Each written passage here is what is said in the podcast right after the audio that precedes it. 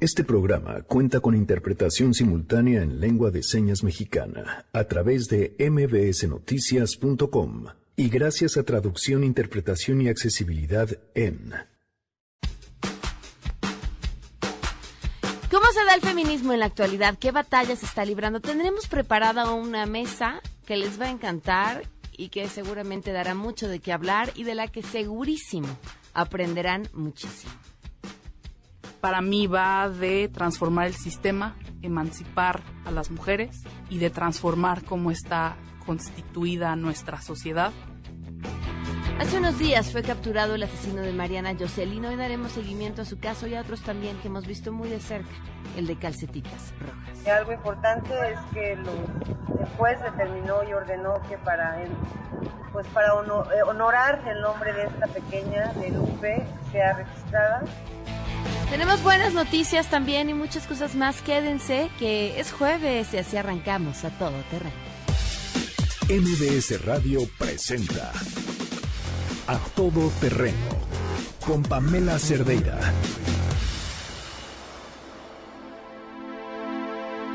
Sometimes I feel I'm gonna break down and cry. Nowhere to go, nothing to do with my time. I get lonely.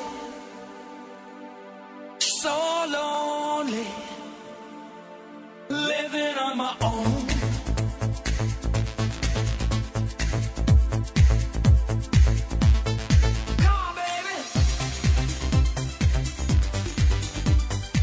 Janine, ¿cómo estás? Buenas tardes. Hola, Pam, muy buenas tardes. Buenas tardes a todos.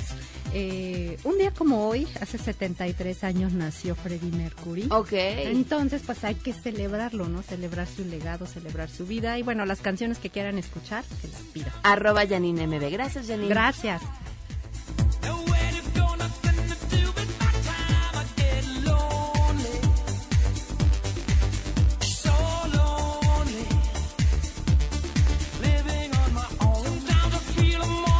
A Todo Terreno, gracias por acompañarnos. Soy Pamela Cerdeira. Hoy es cumpleaños de René Cruz y Hatsiri Magallanes. Les mandamos un enorme abrazo a ambos. Muchísimas felicidades. Noé Romero en la interpretación de lengua de señas lo pueden seguir y ver a través de www.mbsnoticias.com y el teléfono en cabina 5166125, el número de WhatsApp 5533329585, a todoterreno arroba mbs.com y en Twitter, Facebook e Instagram me encuentran como Pam Cerdeira. En esta semana lunes, si no me equivoco, les presentamos un testimonio de una persona que tenía, tiene a una pariente en el Instituto Nacional de Neurología y nos comentaba que le estaban dando largas para una operación de un tumor y el motivo por el que se las daban es que no había un medicamento que se utiliza para la anestesia. Hemos desde ese día buscado a las autoridades del sistema de salud para hablar sobre lo que está pasando. De hecho, la semana pasada el coordinador de los hospitales nos dijo que si ellos tenían información sobre un, la, sobre un medicamento relacionado con la anestesia que estaba faltando, pero que el lunes lo iban a ver. Y bueno, quedamos de platicar, no nos ha podido tomar la llamada todavía. Este medicamento sobre el que nosotros dimos cuenta en esta entrevista es otro, también utilizado para las anestesias, pero es distinto al que nos había comentado el comisionado. Y bueno, ayer Andrómeda se lanzó al Instituto Nacional de Neurología y Neurocirugía y encontró otros tantos casos similares de personas que no han podido ser operadas por falta de un medicamento. Por supuesto, pues se los comento porque no crean que nos hemos olvidado el tema porque hemos encontrado más casos que les compartiremos después y, y en el Inter pues seguimos esperando que quienes tienen que contestar contesten. Hasta ahí el tema. Otro de los asuntos que también nos eh, tiene aquí el día de hoy está relacionado, por supuesto, con los casos a los que Frida Guerrera ha llevado puntual seguimiento.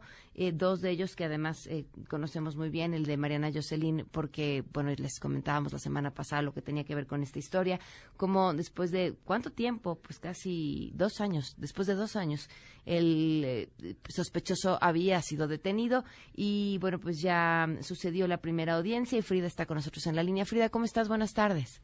Hola, Pam, muy buenas tardes y buenas tardes al auditorio. Y sí, finalmente, luego de la solicitud de duplicidad que por parte de la defensora pública se pidió, el, ya fue vinculado a proceso Juan. Juan de la Cruz, eh, con un, tre- un lapso de tres meses de investigación para, pues, para que se dé este cierre. Eh, continúe obviamente la, la audiencia intermedia y pues inicie todo esto de- del juicio, que es un, un tiempo largo, pero que ahí vamos a seguir acompañando a Zaira y a Orlando. ¿Sabemos a estas alturas qué fue lo que permitió que este sujeto estuviera escondido durante dos años? Ay, Pam, pues bueno, son muchas cosas, porque de hecho te puedo decir que había mucha gente, sobre todo eh, un comandante, el coordinador de género de, de la Fiscalía estuvo desde el primer momento trabajando, eh, nosotros nos unimos a estas investigaciones, lo que nos iba saliendo, eh, pues todos íbamos eh, conjuntando eh, eh, la información, pero hasta en algún momento pues decíamos que parecía que tenía un pacto con el diablo porque donde nos brincaba nos brincaban datos eh, justo pues nos movíamos y, y nada y nada. Finalmente pues no sabemos alguien lo vio.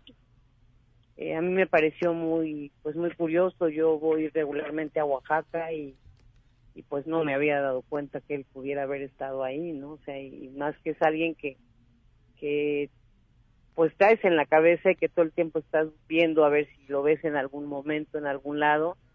Y bueno, afortunadamente lo le dan el dato al, al, al Centro de Inteligencia del Estado de México y es como se trasladan ellos para allá, se, hacen todas las colaboraciones pertinentes para que la policía de Oaxaca eh, pudiera también apoyarlos y bueno, es que se da la, la detención de este individuo.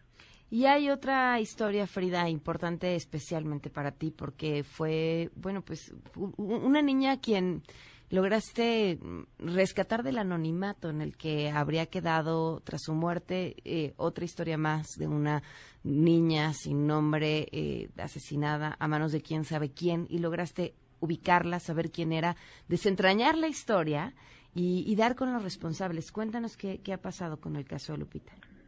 Ay, Pam, pues afortunada, mira, después de ese 19 de diciembre que entregamos la, la investigación de pues prácticamente ocho meses a la, a la Fiscalía del Estado, eh, pues se inició esta, este proceso. El 24 de diciembre sale la orden de aprehensión para ellos ya detenidos por eh, delitos contra la salud. Eh, también se les fincó a, a, a Pablo Rodríguez Escamilla, hoy ya sentenciado, eh, tenía ya una sentencia de 10 meses precisamente por este delito, ella también, esta eh, Yadira Medina, y, y pues posteriormente se sigue el, el juicio de violación eh, a una menor, también hermana mayor de, de Lupita, y él es eh, condenado a 21 años de prisión por este hecho. Y bueno, Parecen finalmente pocos. de muchas, de muchas cosas, Pam, el día 3 de septiembre, eh, después de todo el juicio, se, se la- fue sentenciado a ambos, eh, cada uno de ellos a 88 años de prisión por el feminicidio, porque así fue, no fue por homicidio como lo han manejado en algunos otros medios, fue por feminicidio. Eh, fueron 66 años por feminicidio y 20 años con todas las agravantes eh, por el tema de del interés superior de la niñez, de la cosificación en la que Lupe vivió desde el primer momento en que pues llegó a este horrible mundo para ella, la basurificación que la, la habló muy detalladamente el juez, un juez que sostuvo y que dio los argumentos legales necesarios fundados en el campo algodonero, en la Corte Interamericana, y algo que para nosotros es bien, bien importante, Pam, y que finalmente era lo que buscábamos, además de que ellos fueran castigados, que ella tuviera un nombre. Eh, Lupita no fue registrada durante esos pocos cuatro años de su vida y el juez ordenó al, al registro civil que, la niña tenga un registro de nacimiento. Obviamente, pues, su defunción, pero ya es Guadalupe Medina Pichardo. Eh, ya tiene nombre, ya no es Calcetitas Rojas y es un... Estamos muy emocionados. Híjole, Frida, pues seguiremos platicando de estos temas y te agradezco mucho que nos hayas acompañado. Al contrario, Pan, muchas gracias. Estamos al tanto de estas historias. Tenemos buenas noticias. ¡Qué rico! Vamos a hablar además de comida, comida para beneficio no solamente de cualquier causa, de Xochimilco. Le agradezco enormemente a Antonio Murat, cofundador y director de Yolcan. ¿Así se pronuncia? ¿Está bien? Sí, así se pronuncia, pero este, estoy en finanzas, soy codirector Ah, con Lucio Sobiaga también. Eh, bueno, pues tendremos una buena noticia, ¿no? ¿No es cierto? Oye, cuéntame, ¿qué están haciendo? Pues mira, el- venimos aquí a, a invitarlos el jueves de la semana que entra, el 12 de septiembre a las 8 de la noche en el ex convento de San Hipólito, a la tercera edición de la Cena por las Chinampas. Un poco la intención de esta cena es poner los reflectores sobre Xochimilco, sobre el consumo local, sobre la sostenibilidad, sobre el consumo de temporada. Eh, es muy importante la trazabilidad de los alimentos, el cómo se hacen las cosas, practicar comercio justo.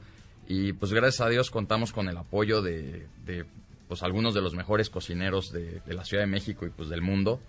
Y ellos han asumido un rol también como embajadores de, pues de, dictar nuevas tendencias. ¿no? El menú va a ser vegetariano, parte de la intención también es no juzgar a quien no es vegetariano, evidentemente, porque hoy en día hay tanta gente que, que pues se va a los extremos y eso divide más de lo que nos acerca a los demás.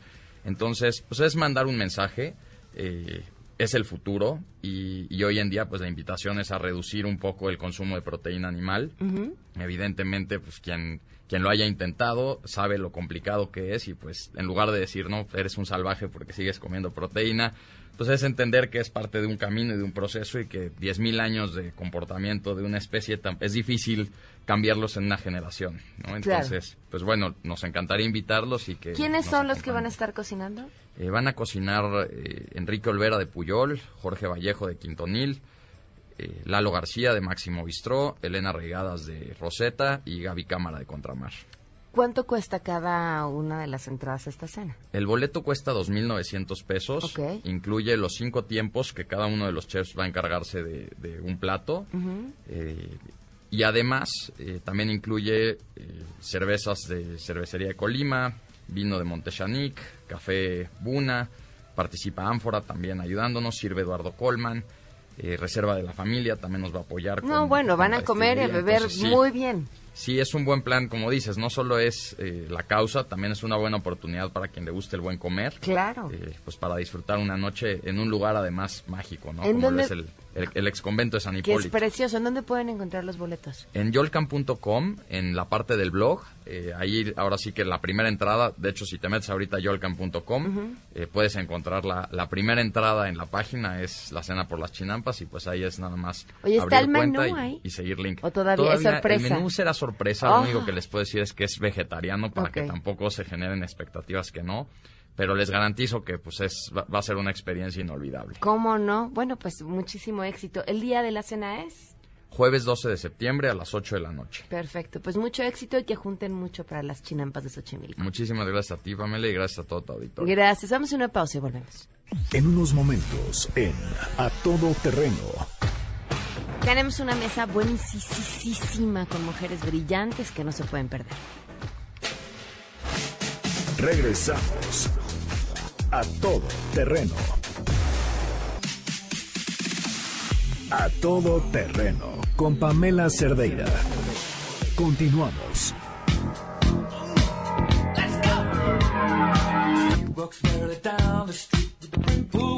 12 con 21 minutos. Ay, hay un, de verdad, eh, un pendiente en mi vida, un pendientito de esos que uno empezó, empe- vi resultados y luego, pues la vida, me embaracé, pasaron cosas y ya no pude retomar. Y así como si fuera el destino divino, en este momento mi pendientito eh, está aquí sentado en la, en la cabina y tiene nombre de Carolina y, y les va a compartir este pendientito, que uno que yo tengo, pero que además les comparto a todos ustedes porque sé que es un sistema que funciona increíble y que te da de habilidades que la escuela no te da y que además es la oportunidad para verte al mundo y para todo lo que hay que saber y para y para tener el conocimiento de lo que quieras, pues prácticamente en tus manos sin lo complicado que es el tiempo que generalmente es lo que nos nos atora todo en la vida. Pero bueno, ya sin más preámbulo, les presento a Carolina Morelos, es subdirectora nacional de Avance, de Publicidad de Avance. Bienvenida, ¿cómo estás, Carolina? Bien, Pamela, muy contenta de estar acá contigo y con todos los radioescuchas. Y me da mucha ternura cuando dices un pie, un pendientito, pero no dices el pie. No digo cuál. A ver, es que les voy a contar. Avance es un sistema de lectura veloz que te ayuda no solamente a que leas mucho más rápido, sino de verdad algo que, que pareciera obvio, pero no lo es, a que entiendas y retengas la información que estás leyendo. Así Muy bien, es, ¿ves? Así Sí, es, así Ahí es. está mi pendientito. Imagínense el tamaño de pendiente que tengo. Así es, Pamela. Nuestro sistema es un sistema muy bueno porque trabajamos precisamente eso, la comprensión lectora. ¿Qué ocurre? Pasa mucho en los niños y ahorita que ya volvieron a clases es el gran dolor de cabeza o la gran pendiente, no solamente tuya, sino de las mamás que son las que más le dedican tiempo a los niños con la realización de las tareas en casa, que no comprendió, ya son las 8 de la noche, ponte a estudiar, vamos a hacer esto, mañana tienes examen. Entonces, qué rico o qué bueno que el mismo estudiante a partir de nueve años, que es cuando nosotros empezamos a trabajar con los niños, ya ellos solitos puedan hacer sus lecturas y puedan realizar sus exámenes, puedan realizar sus, sus trabajos en casa, pero con la tranquilidad que lo están haciendo bien. El sistema que maneja Avance es un sistema que ayuda en que la comprensión, retención, atención y concentración de, lec- de- de lectura se incrementen a su totalidad. ¿En qué porcentaje se En un incrementa? 100%. Porque lo que hacemos es precisamente enfocarnos en, la, en los malos hábitos de lectura para eliminarlos. Cuando leemos, no sé si te ha pasado, Pamela, que está leyendo y te distraes, suena la canción que más te gusta y terminas cantándola, te acordaste que no pagaste tal cosa o que tienes que ir rápido por otra cosa. Y en los niños pasa mal, los niños quieren hacer todo rápido para ponerse a jugar y hacer otras actividades. Entonces, con el sistema de lectura, lo primero que, vamos a trabajar es la atención. Si trabajamos la atención, mejoramos la concentración. Si mejoramos la concentración, mejoramos la comprensión. Por eso nuestra garantía la damos por escrito. 1200 palabras por minuto con comprensión total de lectura. Es un sistema adaptable a todo, a las matemáticas. Las matemáticas dice la mamá o dice el papá, es que mi hijo está bien en la lectura, el problema es de matemáticas. Si no comprende bien No el enunciado, claro. no puede resolver bien el problema. Entonces, todo es lectura. En todo proyecto, en nuestra vida está la lectura. Entonces, los niños les va a ayudar muchísimo para que saquen mejores calificaciones si están en la primaria, si están en la secundaria, si están en la universidad, que ahorren tiempo, no se sacrifiquen los viernes en vez de estar disfrutando con los amigos, estén estudiando, sino que realmente lean y comprendan. Ah, y los adultos, porque También. oye, yo disfruto muchísimo de leer y lo que me falta es tiempo para poderlo hacer bien. Insisto, yo les decía, es un pendiente porque yo empecé el programa, vi los avances y de pronto tuve que dejarlo porque me embaracé y la vida. Este, y, y fue así de, ah, estaba leyendo mucho más rápido, tenía mucha mayor capacidad de concentración. Y sabes que el, el, el cerebro es como cuando uno va al gimnasio ¿no? y Así empieza a entrenar el músculo y de pronto se empieza a ver más bonito con el cerebro pasa igual. Lo empiezas a entrenar y empiezas a ver resultados en muchas otras cosas. Piensas más rápido, captas la información más rápido. Es una maravilla. en Así es, mira, voy a adelantar el No te teléfono. voy a dejar salir de No, aquí. Sí, sí, es buenísimo, eso me encanta porque tú lo hiciste y te das cuenta que es muy bueno. Otra cosa que lo quieres retomar porque lo dejaste pendiente por el embarazo. Pero a todos los radioescuchas les voy a invitar que llamen y se comuniquen, hagan una llamada perdida, manden un mensaje de texto o un mensaje por WhatsApp al 55 29 07 70 07. En un momentico mi ejecutivo se comunica, pero dejen la llamada perdida y le vamos a ampliar la información porque le conviene. Otra Tú vez. decías otra vez, 55. 55 29 07 70 07. Algo decías importante, Pamela, de los adultos. El gran, el gran punto es ese, no tengo tiempo. Tal cosa, no tengo tiempo. Y a veces reuniones familiares se pierden porque no hay tiempo, ¿cierto? Claro. Entonces, pero todo es porque hay que, hay que revisar los informes, tengo junta mañana, tengo que preparar tal cosa para mi jefe. Con nuestro sistema, nuestra garantía, como dije hace un momento, son 1.200 palabras por minuto. Pero el, el- la magia está en que vamos a ir ampliando la capacidad visual progresivamente. Como si lleváramos los ojos a un gimnasio pero un gimnasio ocular. De una palabra vamos a ir ampliando después a dos, después a tres, después a cuatro, hasta que podamos captar de un solo golpe de vista frases completas. Al tener mayor información que captemos visualmente, obvio nuestra comprensión aumenta, nuestra concentración también, y vamos a tener mayor tranquilidad, mayor seguridad, vas a ser más eficiente en tu trabajo, querido profesional, querido empresario, porque vas a tener tiempo también de calidad para dejar tu trabajo al día, pero también para ti, y no tengas que llevar trabajo a casa, sino que llegues a casa y le dediques tiempo a tu familia. Carolina, tú hablabas acerca de 1200 palabras por minuto, pero en promedio, ¿a qué velocidad leemos para tener un parámetro? Normalmente estamos leyendo de 120 a 180 palabras por minuto. Y eso en personas eh, adolescentes o adultas. Los niños muchas veces leen un poco menos, leen 80 o 90. Por eso no les gusta. Se demoran toda la tarde haciendo las tareas y mamá, ayúdame. Entonces, pues, el tiempo no les rinde. Con nuestro sistema les va a rendir. Algo importante, como lo decías tú hace un momento, no es leer por leer. Nuestro sistema tiene bases bastante fuertes y muy buenas. Trabajamos con programación neurolingüística, trabajamos prefijos, trabajamos sufijos, que los estudiantes puedan desarrollar mapas conceptuales, masas, eh, mapas, mapas mapas conceptuales, mapas visuales, que el adulto sea más ágil mentalmente y que trabaje también la mnemotecnia. Con este mundo tan ajetreado, no sé si te ha pasado, Pamela, que vas a hacer algo y dices, ay, se me olvidó.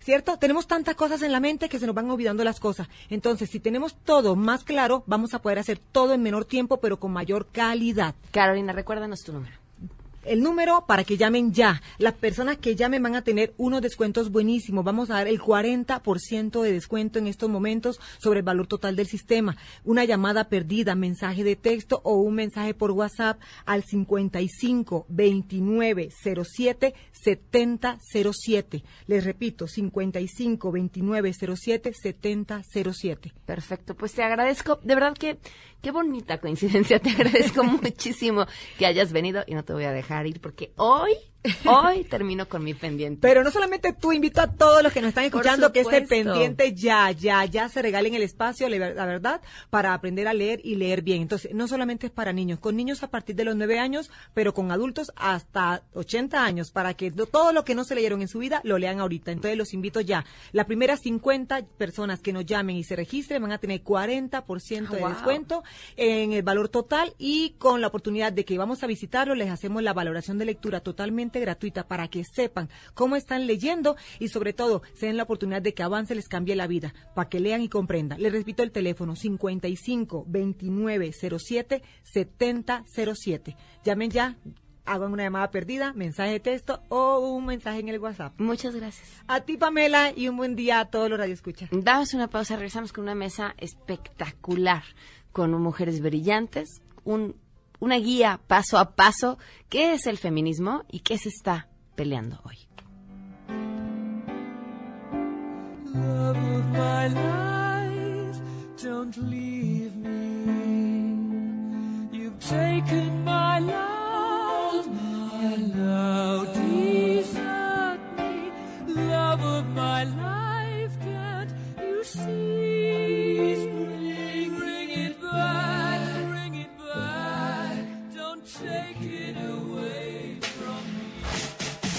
Regresamos a todo terreno. A todo terreno con Pamela Cerdeira.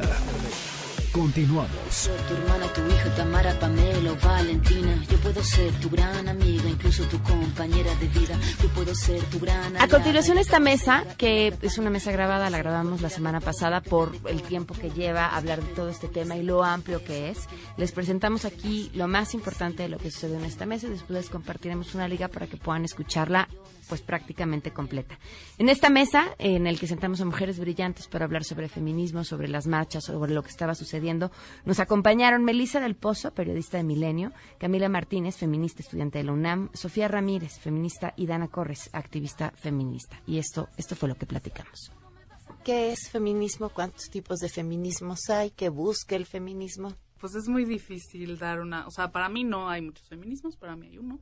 Y para mí el feminismo no va de la equidad eh, de género y igualdad de condiciones. Es esa es como la postura muy ONU.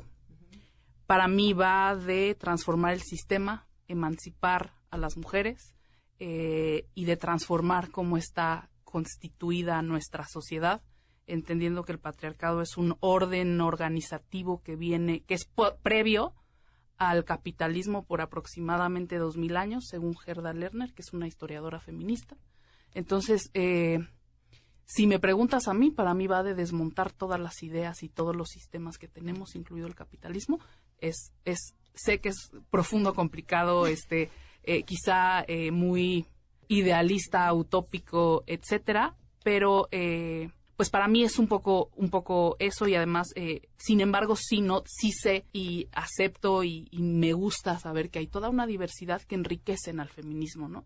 Desde la interseccionalidad hasta el feminismo, por ejemplo, de las mujeres ne- eh, negras en Estados Unidos, el feminismo de las mujeres indígenas, eh, el feminismo em, de las mujeres eh, pobres, por ejemplo, precarizadas, ¿no? Me parece que eso enriquece al feminismo y son discusiones que tenemos que hablar porque la experiencia de ser mujer sí es distinta si eres una mujer blanca, si eres una mujer, ¿no? Sin, aunque la base de nuestra opresión o de la violencia que vivimos siempre es el ser mujeres, haber nacido mujeres y eh, la que, que el sistema siempre va a buscar explotarnos sexual y reproductivamente y a través de nuestras labores de cuidado, ¿no? Esa es la base de nuestra de nuestra opresión o, cómo funciona, ¿no? Entonces, eh, más bien creo que, que, que no es que haya muchos feminismos, hay uno y hay una diversidad de visiones desde el feminismo, ¿no? Yo, yo creo que, eh, o sea, yo también me descubrí feminista cerca de los 35, entonces eh, también me doy cuenta que he vivido dentro de los parámetros de lo que muchas personas consideran feminista desde que era muy chiquita. También eh, tengo esta cosa de ir aprendiendo, ¿no? Todo el tiempo. Alguna vez Pamela me preguntaba, ¿qué es eso de género fluido? Le dije, pues yo descubrí que yo estoy en esa categoría y vivo muy contenta con eso desde que le pude poner un nombre, ¿no? Eh, a mí me parece que sí hay eh, un abanico tan grande de feminismos como hay ideologías y vivencias del problema, porque, eh, vaya, vemos la experiencia de una mujer eh, africana de una manera que puede ser paralela o simétrica a la experiencia de una mujer afromexicana en la Sierra de Guerrero, pero eh, es totalmente o diametralmente opuesta a la de una mujer católica que, que cree fervientemente en, en un Dios Padre, no Madre, o que tal vez dice Dios Padre Madre. Eh, mi madre, mi madre es, es, es una sacerdotisa católica eh, ilegal de un movimiento que hubo a principios de los años 2000. Eh, A ver, entonces no puedes decir que no fuiste educada en el feminismo. pero es que nunca le puse esa etiqueta. ¿sabes? En mi casa esa etiqueta no estaba. El feminismo sonaba como, no, estos radicales que no se rasuran. Eh, O sea, ¿sabes? Es, es, es, es una cosa que, que es muy etérea y como dices tú, Pam, tal vez nos descubrimos feministas tiempo después en la vida, ¿no?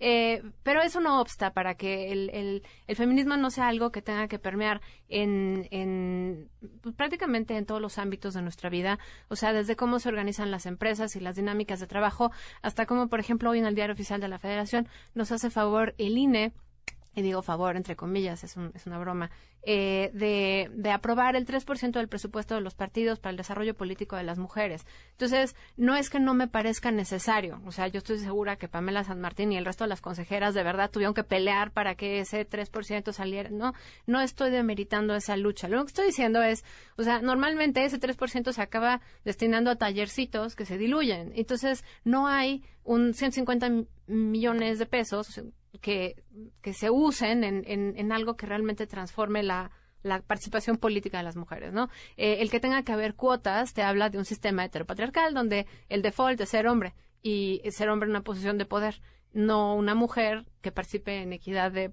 o en igualdad de, de- de circunstancias. Entonces, o sea, sí coincido en que hay que desmontar un montón de ideas. Eh, yo, yo procuro desmontarme todos los días, pero tampoco sabía que había que des...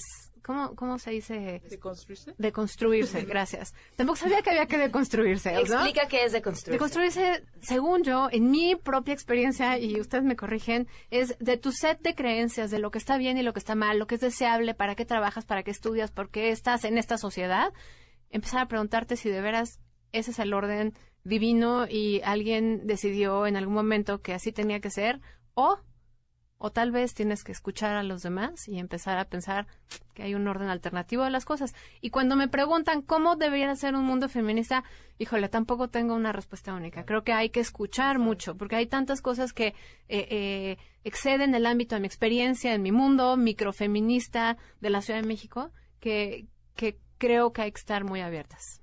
Perdón el- por la interrupción. ¿Alguna de ustedes ha leído El paraíso de las mujeres?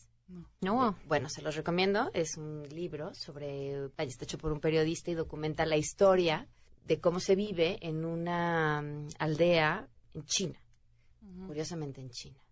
Y las mujeres son las mujeres, creo que, bueno, la comunidad son los Mosuo o algo así, eso no me lo leí hace mucho tiempo, pero es un matriarcado hecho y derecho el que se vive en esa comunidad. Es, puede, puede ser una respuesta a esta pregunta que te hacen de cómo sería un mundo eh, feminista.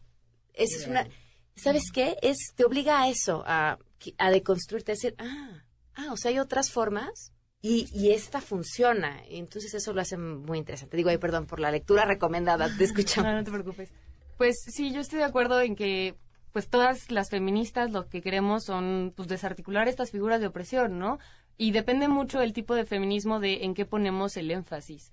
O sea, por ejemplo, este feminismo liberal eh, de gente blanca de clase alta, pues igual está más preocupada en hacer, no sé, en que las mujeres lleguen a la luna, ¿no? Pero entonces es preguntarnos, ¿no? ¿A qué le vamos a dar prioridad? Porque pues igual eso está muy chido, pero pues las mujeres que están en Chiapas, ¿no? Que todos los días tienen que andar en bicicletas y sus casas, pues necesitan muchas otras cosas. Y entonces es yo creo que lo que enriquece el feminismo, ¿no? O sea, como y empezar a hermanarnos como entre todas nosotras, empezar a dialogar, este, pues para saber qué necesita la policía, qué necesita, por ejemplo, la periodista, ¿no? Entonces, pues yo creo que eso es muy chido. Yo, este, pues soy feminista desde hace poco tiempo, la verdad. Empecé como a los 18 años, ahorita tengo 22. Y un libro que me cambió bastante fue el de Cautiverios de Marcela Lagarde, que hace como un cuestionamiento de los roles que tenemos las mujeres, ¿no? O sea, si eres madre esposa, que parece que es como lo único a lo que te puedes dirigir, ¿no? Lo único por lo que vas a construir tu vida, ¿no? Pero entonces también están las prostitutas, pero entonces también están las monjas. Y entonces como todo el tiempo, no importa lo que hagas, siempre estás siendo como juzgada por esta sociedad que te ha dado como un camino muy muy seguro que debes seguir y pues para mí el feminismo es padrísimo porque entonces puedes justo poner en cuestionamiento todas estas cosas y cambiar un poco la forma de, de empezar a construir de forma conjunta. Aprovechando porque además el timing es ideal eh, en esto que, bueno, pues ahora entendemos, ¿no? Que cada quien lo va asumiendo desde su propia trinchera, su propia forma y es un tema de continuo aprendizaje, no uno está ahí. Eh, ¿Qué opinión les merecen las palabras de la titular de la Secretaría de la Mujer de la Ciudad de México? Desafortunadas. Gabriela Rodríguez, ¿no? A mí me parece de entrada que, o sea, ya solo decir el término feminazi es sumamente eh, violento con los 11 millones de judíos que se murieron en el holocausto. Y vaya, la, la connotación peyorativa cuando alguien me lo ha hecho a mí me da más o menos lo mismo. O sea, me, me parece que, que es, de- denota una... Sin eh, sentido. Híjole, una ignorancia absoluta de, de, de todo, ¿no? Y de su propia... eh, no sé, de su propio rol en, en, en como funcionario público de un gobierno, de una ciudad que se, se jacta de ser progresista, donde tiene altos funcionarios de la comunidad LGBTIQ más, eh, donde además me consta de primera mano que Claudia pudo haber errado, Claudia Sheinbaum pudo haber errado en el mensaje que dio de las provocadoras y, y, y pudo haber cerrado eh, filas en esta mala comunicación de la Secretaría de Seguridad Ciudadana, ¿no? Después de la brillantina hacia el secretario. Pero me consta de primera mano que ella ha estado preocupada por el bienestar de las mujeres policías. Entonces, otra vez, tenemos este feminismo muy acotado donde nuestra experiencia nos, nos lleva a, a no tener además palabras para nombrar cosas. Entonces, tal vez, y no me quiero meter en la cabeza de Claudia, no he hablado nunca con ella, no tengo el gusto, pero, pero trabajo de muy cerca con la Ciudad de México y por eso sé que estas cosas pasan. O sea, me lo contaron por un lado en la Secretaría de Seguridad Pública y por otro lado en la Agencia de Innovación Digital. O sea, yo sé que a ella le preocupa. Eh, entonces, creo que hay que ser sumamente cautelosa desde, desde una posición de gobierno, porque sí te da una responsabilidad adicional, así como cuando un policía comete un crimen o un delito y tiene el doble de pena, bueno, igualito, cuando tú eres funcionario público y metes la pata a esa profundidad, ten- tienes el doble de responsabilidad al momento de, de resarcir el daño. Yo Sí, creo que sí. es un ejemplo de cómo eh, piensan muchos, muchos gremios, mucha gente dentro de la sociedad en general y más allá de la Ciudad de México. El ejemplo de esta funcionaria y muchos que nos han dado, no solamente ella, sino también incluso la procuradora capitalina, siento que hay una, especie de insensibilidad sobre, sobre el tema y también no sé si, por supuesto creo que no reaccionaron de la manera idónea, pero sí es un ejemplo de cómo eh, no solamente los funcionarios, sino eh, en general la sociedad civil tiene este concepto sobre las mujeres que se enojan, ¿no? Es decir, ¿por qué decirnos si estamos enojadas somos unas feminazis? Ni siquiera existe una descripción adecuada sobre o, esta concepción del, del feminazi, ¿no?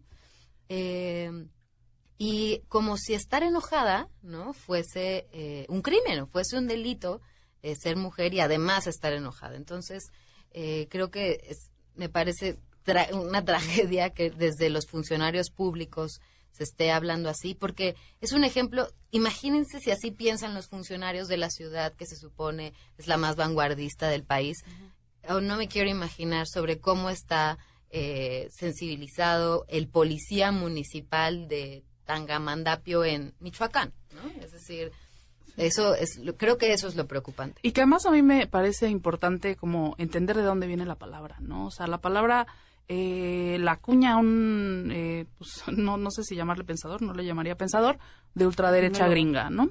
Entonces, este, ¿de dónde viene, no? Una. Dos, imagínate comparar a mujeres que le piden a hombres en el vagón exclusivo, que entendamos por qué existe el vagón exclusivo.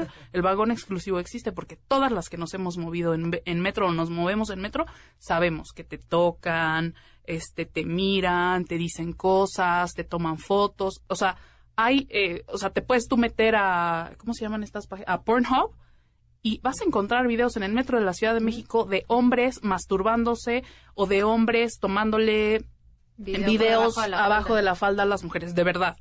Entonces, eh, en ese contexto, que vengan y nos digan que ser una mujer que dice respeta mi espacio exclusivo es igual a ser un nazi, un genocida. O sea, qué grave es eso. Sí, el discurso importa mucho. es, gravísimo. Em, me parece que además otra de las cosas que nos ha mostrado este, esta crisis, porque es claro que hay una crisis este, de décadas eh, de omisión, de indolencia, el sistema de justicia podrido, o sea, no es de ahorita, es de décadas, ¿no? Eh, otra cosa que nos ha mostrado es que hay un, más bien, el feminismo que ejercen algunas mujeres de otra generación se ha visto rebasado por la realidad, por los nuevos pensamientos de feministas más jóvenes, por otras reflexiones, por otras realidades, por porque a mí me queda claro que quizá hay feministas como Marta Lamas o como Gabriela Rodríguez que a lo mejor tienen muchos años que no se suben al metro. Y entonces eso hace que pierdas contacto con una realidad que sí viven millones de mujeres. O quizá nunca ha ido a Ecatepec o no sé, no, quiero no, quiero no, quiero adivinar, pero no es un tema de evolución, perdón que las interrumpa, vienen a hablar eh, yo a preguntar, pero pero sí sí observo estas críticas a Marta Lamas y me parecen eh, no injustas porque creo que son acertadas, pero eh, creo que sí tenemos que darnos cuenta que representa a la generación y que lo que en su momento hizo fue valioso y fue a lo que a lo que le tocaba, lo que seguramente les va a pasar a las hoy jóvenes feministas en 40 años. Pero además cuando lleguen las nuevas y digan, no, comadre, pues señora, nuevas. también no habría no habría cuarta ola si no hubiera habido una tercera, ¿me entiendes? O sea, yo ahí también no es que sea disculpadora de la anterior, pero pues sí me parece que hicieron hasta donde pudieron, ofrecen hasta donde pudieron, tienen sus limitaciones, pero somos hijos de nuestro entorno, de nuestro contexto, de nuestro tiempo, todos. No, definitivamente, o sea, hay que reconocer el sesgo que tienen algunas este y además hay que agradecerles mucho de lo que hicieron en su momento y que mm, este presente o esta realidad no existiría sin esos estudios, pensamientos, ideas, la lucha que ellas dieron desde la academia, desde sociedad civil. O sea, eso me parece que, que sí hay que reconocerlo todo el tiempo, pero también nos toca decir, oye, o sea, esto ya no, no aplica y estás equivocada por esto, por esto, por esto. Regresamos a todo terreno. A todo terreno con Pamela Cerdeira. Continuamos. Tú no me vas a humillar, tú no me vas a gritar, tú no me vas a someter, tú no me vas a golpear, tú no me vas a denigrar, tú no me vas a obligar. ¿Qué nos toca hacer? Melissa, yo creo que has hablado muy poquito. yo creo que eh, como, como periodista, creo que puedo hablar como periodista y como mujer, me toca seguir haciendo esta cobertura, hablando del feminismo desde donde, desde la posición en la que estoy, eh, cambiando el chip en las esferas eh, más cercanas que tengo, que son mis compañeros de trabajo, intentando que mis jefes eh, manden mujeres eh, camarógrafas, pero no solo que las que las manden, sino que empezando por contratarlas y proporcionándoles toda la seguridad eh, social, toda la seguridad jurídica, todos los eh, servicios que cualquier hombre dentro de una empresa tiene, ¿no? Ya habíamos platicado sobre las condiciones en las que muchos eh, periodistas trabajan y esto se hace mucho peor o mucho, se, se hace mucho más precario para las mujeres, ¿no? Eh, conozco innumerables eh, reporteras que son que hacen n cantidad de actividades que además tienen hijos y que tienen que hacer eh, miles de cosas para poder eh, cubrir un, para poder obtener un sueldo y además ser madres. Es decir genera, cubrir muchos roles no como como mujeres. Así que creo que desde desde mi posición y como mujeres exigir todo el tiempo no de mejores eh, mejor salario eh, equidad dentro de nuestros espacios de trabajo, pero también equidad en los espacios en donde nos desarrollamos todos los días, ¿no? No solamente en, los, con los amigos, ¿no?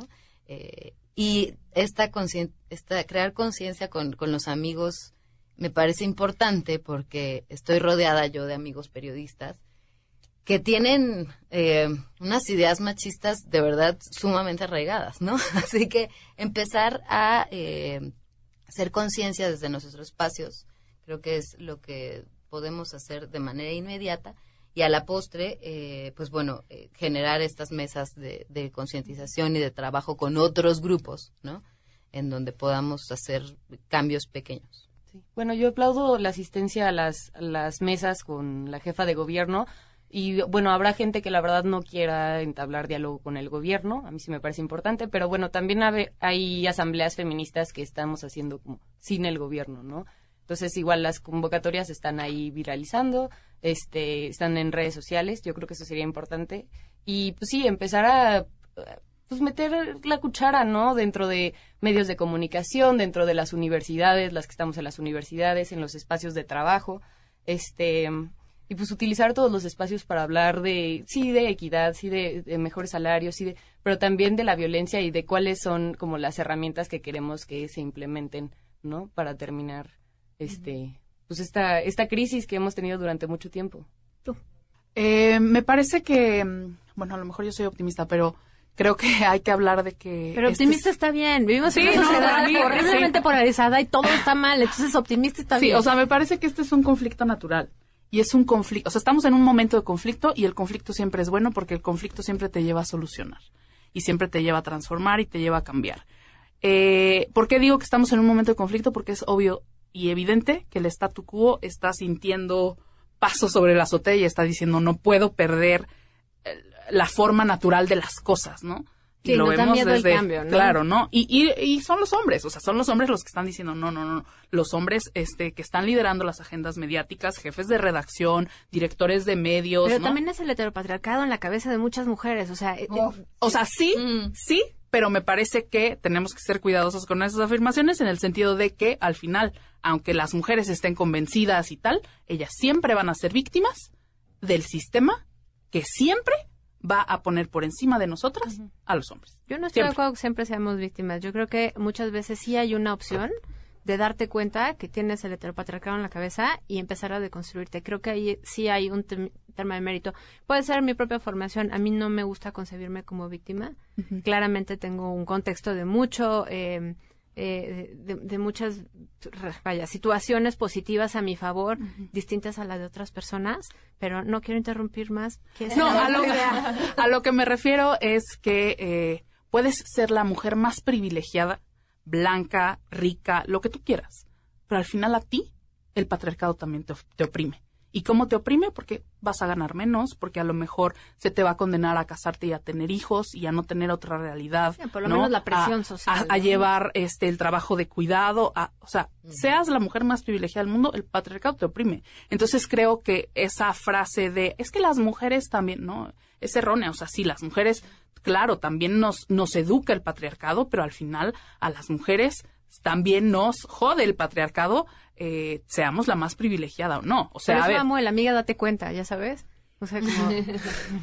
O sea, a mí yo sí, creo que sí, vale la podemos pena- echar aguas entre nosotras, ¿no? O sea, matizar eh, en esta parte de eh, los hombres no quieren perder su poder y entonces de dónde están, están buscando, co- porque creo que es, aunque en unos casos sí pueda ser como suena teoría de la conspiración, pero pero es un acto meramente inconsciente, o sea, Sí, y es- ni siquiera es como No, no, no, vamos que- a dejar que nos quiten los lugares y no es no es el espacio que se merecen y entonces pues, no, no O sea, es claro, natural, es como el orden, el orden natural de las cosas es este y estas están queriendo venir a no, o sea, están lo- o sea, y lo que les han educado toda la vida, que somos locas, exageradas, neuróticas, enojadas, este, ¿no?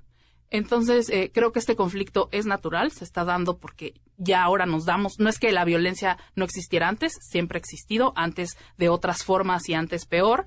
Un poco en las recomendaciones les recomiendo que lean eh, La creación del patriarcado porque da cuenta justo de la historia del patriarcado, es de Gerda Lerner. Y si les gustan los podcasts, escuchen eh, The Indignities of Being a Woman, que está en Amazon Audible. Y bueno, eh, eso por una parte. Entonces creo que es un conflicto natural. Nada más eh, lo interesante va a ser cómo vamos a salir de ese conflicto. Creo que también es un error creer que todas debemos ir juntas por exactamente lo mismo. Creo que nuestros intereses son, o sea, no, no, al feminismo y a las feministas no nos da para hacer todo y abarcar todo. Creo que también es una carga injusta decir que las feministas vamos a resolver el mundo. No. Eh, creo que, por ejemplo, en el caso muy específico de los feminicidios, es una lucha que debe ser liderada por las madres de eh, hijas asesinadas eh, por feminicidio.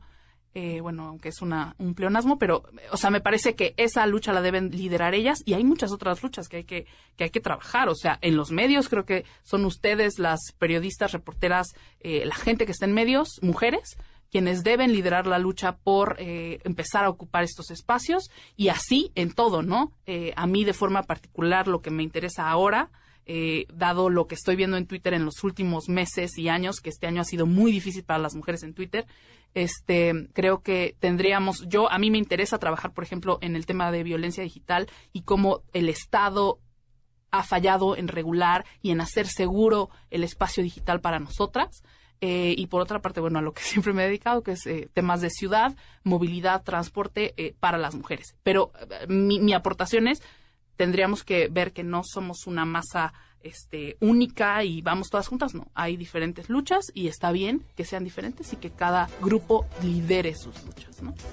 Sheila, buenas tardes. ¿Qué se está cocinando hoy? Pam, buenas tardes a ti. Pues la red de mujeres de Tlalpan en estos momentos está dando una conferencia de prensa. Va, entregarán 42 firmas al Congreso de la Ciudad de México con las que quieren exigir a la jefa de gobierno que se active la alerta de género en la alcaldía de Tlalpan. Esto por lo- el aumento de, de feminicidios. Ok. Estaremos pues atentos entonces. al seguimiento. sí. Gracias, Sheila. Gracias. Y por último, recuerden, este sábado 7 de septiembre tenemos el Speed Fest Vibra México en el Autódromo Hermanos Ro- Rodríguez. Aprovechen los últimos boletos disponibles en Sweet Paddock, que incluyen taquiza, bebidas, baños exclusivos, estacionamiento, además de que están al 3x2 en el teléfono 5586-280101. Adiós. MBS Radio presentó A Todo Terreno con Pamela Cerdeira, donde la noticia eres tú.